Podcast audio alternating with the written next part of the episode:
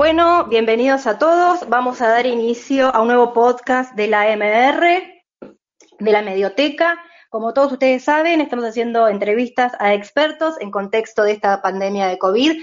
Todas estas entrevistas ustedes las pueden conseguir en la página de la Medioteca, en mediotecamr.org.ar. Y el tema de hoy es, en contexto de la pandemia de COVID, hablar un poquito del nuevo DNU que salió el día 13 de abril, que declara a la enfermedad COVID como una enfermedad de carácter profesional. Para eso vamos a entrevistar a una experta en la materia, la eh, doctora Lilian Capone, ella es neumonóloga, es especialista en medicina ocupacional, en este momento es consultora de neumopatías ocupacionales en el Instituto Bacareza de la UBA, tiene una larga trayectoria como especialista en medicina ocupacional, no solo en la MR, donde ha sido coordinadora de la eh, sección de enfermedades ocupacionales, y es una activa eh, partícipe hasta el día de hoy, sino que también tiene una larga trayectoria acompañando al movimiento trabajador en esto que es eh, el derecho a la salud. Eh, hola Lili, ¿cómo estás? Muchísimas gracias por participar en esta entrevista. ¿Qué tal, Luciana? No, gracias a ustedes que nos permiten contar qué pasó con, con todo esto. Bien, bueno, Lili, voy a empezar un poco con la primera pregunta, que era una de las cuestionamientos que teníamos, que cómo fue el proceso que eh, llevó a la salida del DNU, porque siempre sabemos que hay actores sociales que son los que presionan para conseguir los derechos y sabemos que vos estuviste involucrada un poco en todo este proceso y queríamos que nos contaras. Bueno, en realidad cuando comienza a haber noticias de esta pandemia, a principios de marzo, lo primero que uno escuchó es que las aseguradoras de riesgos del trabajo no se iban a hacer cargo de ningún tipo de riesgo del trabajo, puesto que esto era una precisamente una pandemia, es decir, un siniestro mayor impuesto y que nada tenía que ver el proceso de trabajo. Obviamente, cuando escuché eso, lo primero que pensé fue en los trabajadores de la salud, porque son el primer colectivo de trabajadores que iban a estar en primera línea. Ahí comenzamos a eh, discutir por qué no era un riesgo biológico y en ese momento el diputado Hugo Yasky presenta una nota en el Congreso pidiendo la incorporación del COVID como enfermedad profesional, directamente al listado de enfermedades profesionales. Eso fue el 17 de marzo. El 20 de marzo el presidente de la Nación hace el decreto de necesidad de urgencia este decreto obliga a la población eh, con un aislamiento social preventivo y obligatorio y especifica que para que la mayor parte de la gente esté aislada para no contagiarse del coronavirus, era necesario una serie de tareas especiales, esenciales, con trabajadores que sostuvieran a letargo mínimo la actividad del país. Obviamente que ahí daba cuenta de que esto era, si hablaba de trabajadores, habla de trabajo. Si hablamos de trabajo, nosotros dijimos, están los tres componentes, el agente de riesgo, que es el coronavirus, la actividad, que es la salud, y el trabajador supuestamente enfermo. Por lo tanto, volvimos a insistir y presentamos un proyecto de DNU directamente incorporando sin ningún tipo de trámites nuevamente el COVID como enfermedad profesional. Esto no es lineal, esto tiene muchas presiones, los dueños de ART tienen mucha presión económica también y tienen otras miradas diferentes a los trabajadores en general y de la salud en particular, con lo cual, después de mucha presión y con la ayuda de muchos trabajadores organizados, sindicatos, dirigentes y algunos políticos, pudimos ejercer la fuerza suficiente para que salga este DNU. Y lo digo porque en general se tiene una mala idea de dirigentes, políticos, sindicatos, pero si no hubiera sido por la ayuda de todos estos actores, este DNU no, hubiera salido. Bien, sí, eh, eh, es tal cual vos lo decís. Siempre tiene que haber presión de, ciertos actores para que los eh, en este caso decretos, pero los derechos sean alcanzados. Em, otra pregunta que me surgía a mí, Lili, es cuál es el alcance del DNU, en el sentido de que afecta a todos los trabajadores por igual, cubre a todos los eh, trabajadores por igual, hay subgrupos. Sí, eh, yo lo, lo que digo es que es un decreto necesario, era urgente y es justo. pero es incompleto. ¿Y por qué lo digo? En primer lugar, porque los trabajadores de la salud van a tener una cobertura integral cuando se demuestre obviamente que tenga la enfermedad y que está trabajando. Yo soy trabajadora de la salud, pero por edad en este momento, como digo yo, no estoy en la trinchera, estoy en mi casa haciendo otras cosas. Pero entonces, por lo tanto, si yo tuviera coronavirus, eh, COVID, no es profesional, es personal. Pero la mayoría de los compañeros y compañeras sí están trabajando y por lo tanto decimos que obviamente que ellos tendrán que presentar su empleador que está trabajando y el diagnóstico de COVID. Los trabajadores de la salud tienen cobertura total y se les cubre también la incapacidad, va dentro de la ley. Por más que se diga que es una enfermedad no listada. Acá nosotros perdimos un punto, porque nosotros queríamos que estuviera listada la enfermedad. No pudimos listarla, quiere decir que no está dentro del decreto de ley de riesgos del trabajo, pero tenemos dos palabras legales que por suerte la hemos podido este, acuñar. Una que es la presunción, quiere decir que el trabajador no tiene que demostrar, el trabajador está trabajando y si se enferma es presunción que es enfermedad profesional. Eso tiene un peso. Y lo otro es por ocasión del trabajo. ¿Por qué? Porque en general una enfermedad tiene cierto, la enfermedad profesional se caracteriza que tiene cierto periodo digamos, para instalarse en la persona. Acá es muy rápido porque es una enfermedad infectocontagiosa, con lo cual también hemos podido avanzar. Ahora, ¿qué pasa con el resto de los trabajadores, no de la salud, pero que también están en tareas esenciales? Esos trabajadores también son incorporados como profesional, pero ahí van a tener que demostrar con más fuerza, obviamente, que eh, han estado en contacto con algún caso.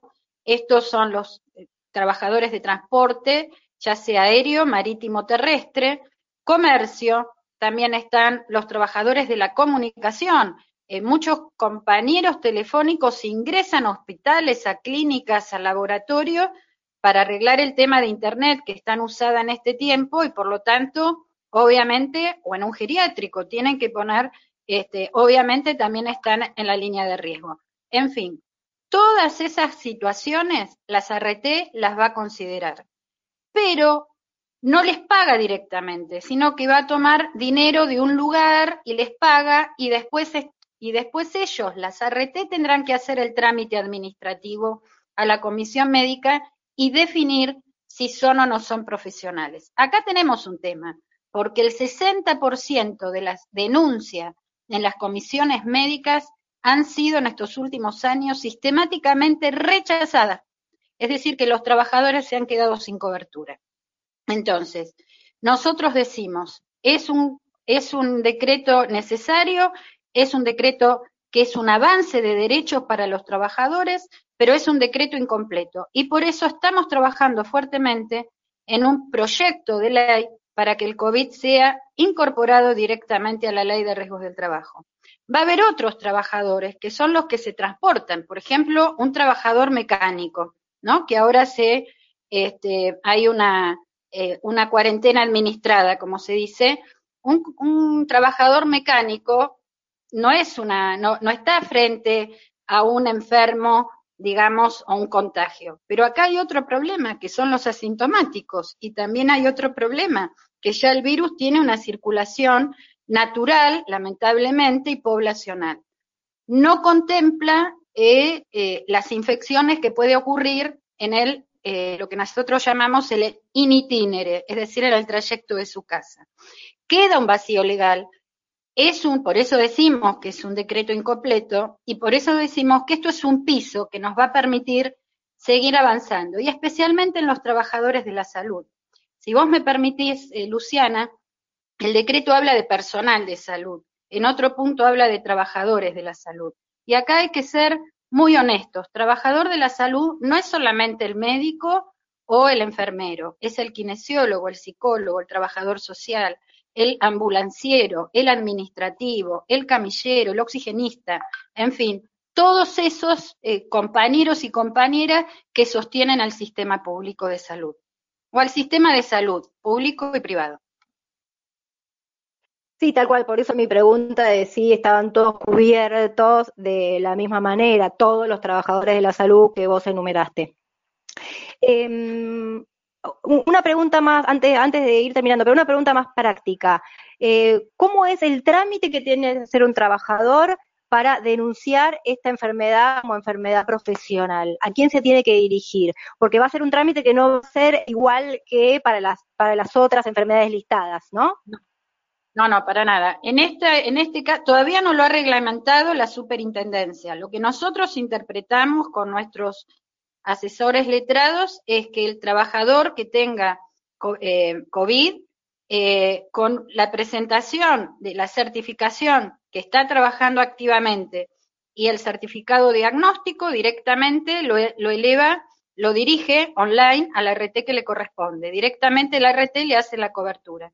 Porque acá también tenemos que poner blanco sobre negro. Nosotros, eh, en este momento, donde la salud pública está haciendo un esfuerzo desmedido, porque viene de un ministerio que no era ministerio, partimos de una Secretaría de Salud, levantar un ministerio, programas, recursos humanos, técnicos, Malbrán, testeo, todo lo que ustedes saben, como todos los que estamos en este métier, todo eso no es justo que también pague por lo que, eh, lo que se gasta, o sea, la cobertura de una enfermedad, cuando la RT cobra por ese trabajador.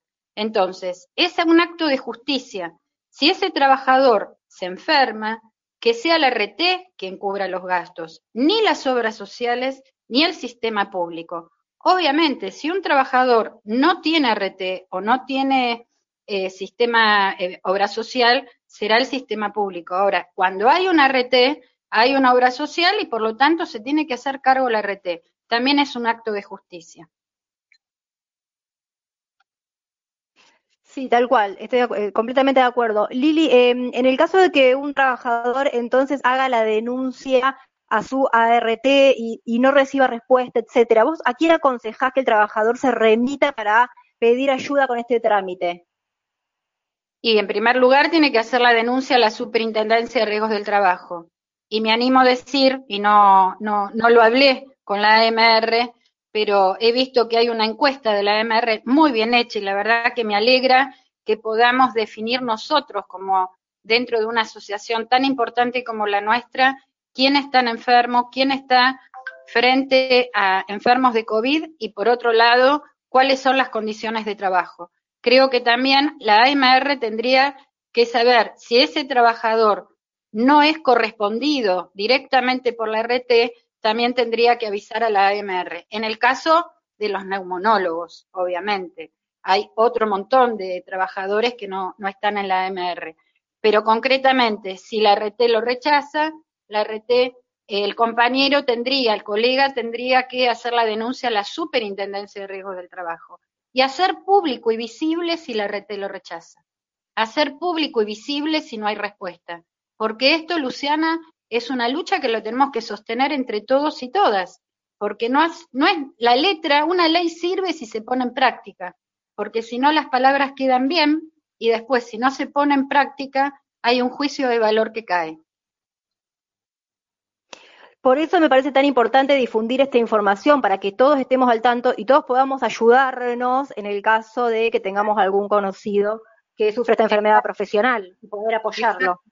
Exactamente. Yo creo que estamos en un momento, por suerte, en nuestro país, donde se ha reivindicado la salud de los trabajadores. Creo que es un momento histórico. Y está en nosotros, trabajadores de la salud, poder acompañar este proceso, porque esto no es una cuestión de partido político, esto es una cuestión de política pública. Y entonces tenemos que apoyar y estar dentro de esa política pública, porque los protagonistas somos nosotros. Tal cual. Eh, Lili, última pregunta. Em, ¿Qué faltaría mejorar? ¿Qué, así, eh, sintéticamente, qué sumarías vos eh, a este proyecto?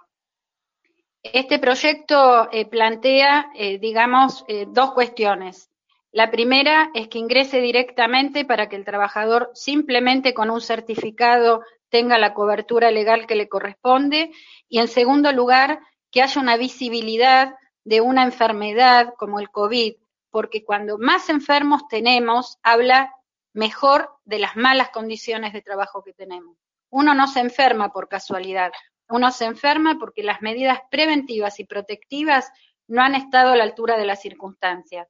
Por eso, cuando uno epidemiológicamente lee estadísticas de enfermedades laborales, inmediatamente tiene que leer las malas condiciones de trabajo.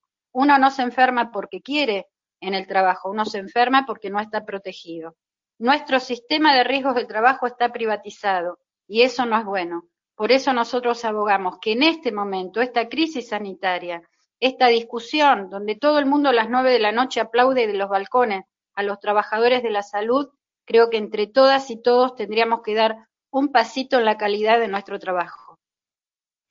Muchísimas gracias, Lili. Un, placer hablar con vos. Em, la verdad que nos aclaraste un montón de dudas en cuanto a esto y bueno, y si llegan a surgir algunas más, eh, te, volveremos a contactar para preguntarte. Eh, te agradezco muchísimo y bueno, y este podcast va a salir publicado en eh, la mediateca, así que una vez que esté ahí comenzaremos su difusión. Bueno, muchas gracias. Y gracias a la AMR porque la verdad que de entrada la presidenta apoyó esta posibilidad de seguir avanzando con el DNU. quiero recalcar que Susana Ludwig, nunca me acuerdo el apellido. Me trago. yo no sé cómo pronunciarlo. Por eso, eh, fue una de las primeras que me, que me apoyó para seguir avanzando en esto. Y esto lo quiero dejar en claro. ¿eh? Gracias, Lili. Besos. Abrazo.